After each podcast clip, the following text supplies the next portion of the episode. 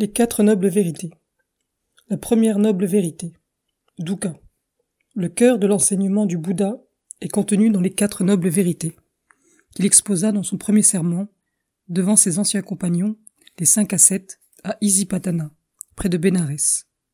Dans ce sermon, tel qu'il nous est donné dans les textes originaux, ces quatre vérités sont énoncées brièvement. Mais celles-ci se trouvent expliquées avec plus de détails et de différentes manières en de nombreux autres endroits des Écritures. Si nous étudions les quatre nobles vérités à l'aide de ces références et de ces explications, nous obtenons un assez bon exposé, suffisamment précis, des enseignements essentiels du Bouddha, tels que ceux-ci ressortent des textes originaux. Les quatre nobles vérités sont 1. Dukkha 2. Samudaya, l'apparition ou l'origine de Dukkha 3. Niroda, la cessation de dukkha. 4. Maga, le sentier qui conduit à la cessation de dukkha. La première noble vérité. Dukkha. La première noble vérité est généralement traduite par la plupart des érudits la noble vérité de la souffrance. Et elle est interprétée comme signifiant que la vie ne serait, selon le Bouddha, que souffrance et douleur.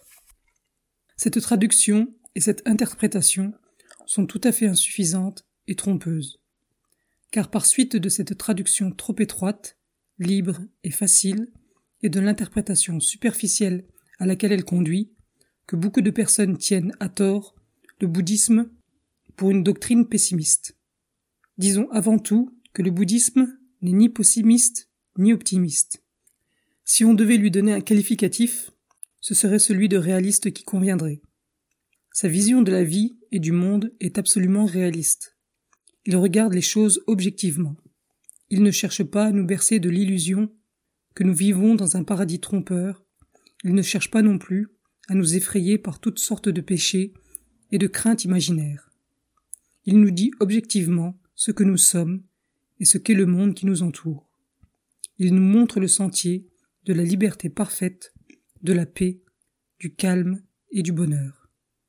Un médecin peut gravement exagérer une maladie et renoncer à l'espoir de la traiter. Un autre pourra, au contraire, affirmer par ignorance qu'il n'y a pas de maladie et qu'aucun traitement n'est nécessaire, trompant ainsi son malade par de fausses assurances.